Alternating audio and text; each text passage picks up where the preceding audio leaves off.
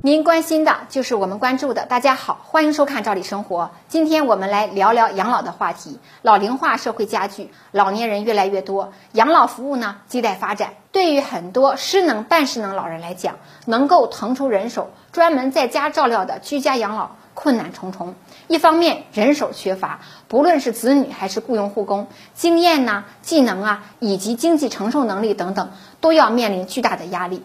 每个月的成本啊，少则四五千，多则上万，很多家庭都是承受不起的。因此呢，很多老人都会去养老机构养老。面对大量的老人需要照料，养老机构的运营需要支持。因此呢，从国家到地方都出台了不少的扶持和鼓励措施。运营养老机构其实压力也很大，一方面需要资金，另一方面也需要人手。对养老机构而言，后者的需求和困难呢更大。很多人都认为做这个养老服务工作又苦又累，回报还不可观。碰到难照顾的老人，更是难上加难。因此呢，养老服务机构招聘不上满意的一线护理人员，各地呢也都出现一个养老服务人才短缺的情况。面对养老服务机构的运营难题，很多地区的做法都值得点赞。不仅根据养老机构的规模按床位啊给一些机构相关的补贴。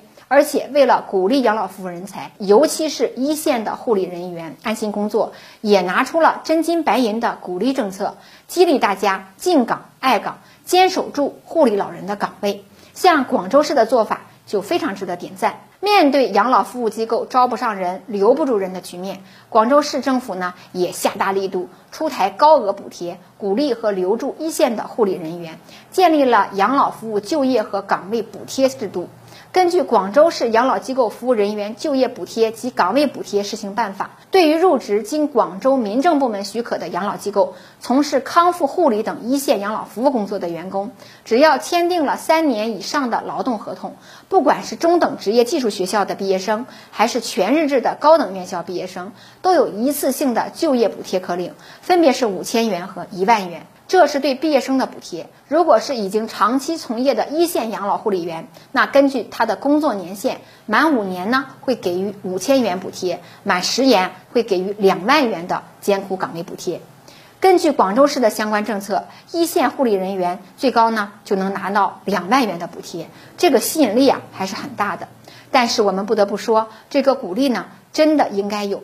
没在一线工作的人啊，没有体会。照顾老人不仅需要耐心，也需要经验和技巧。有了这样一个相当于稳岗的激励政策，那大批的富有一线工作经验和技能的人就能留下来，那老人呢就会得到很好的照顾。不然呢，今天换人，明天缺人，老人们得不到好的照顾，做子女的就不能安心把老人安置在养老机构，养老机构也就无法运营下去了。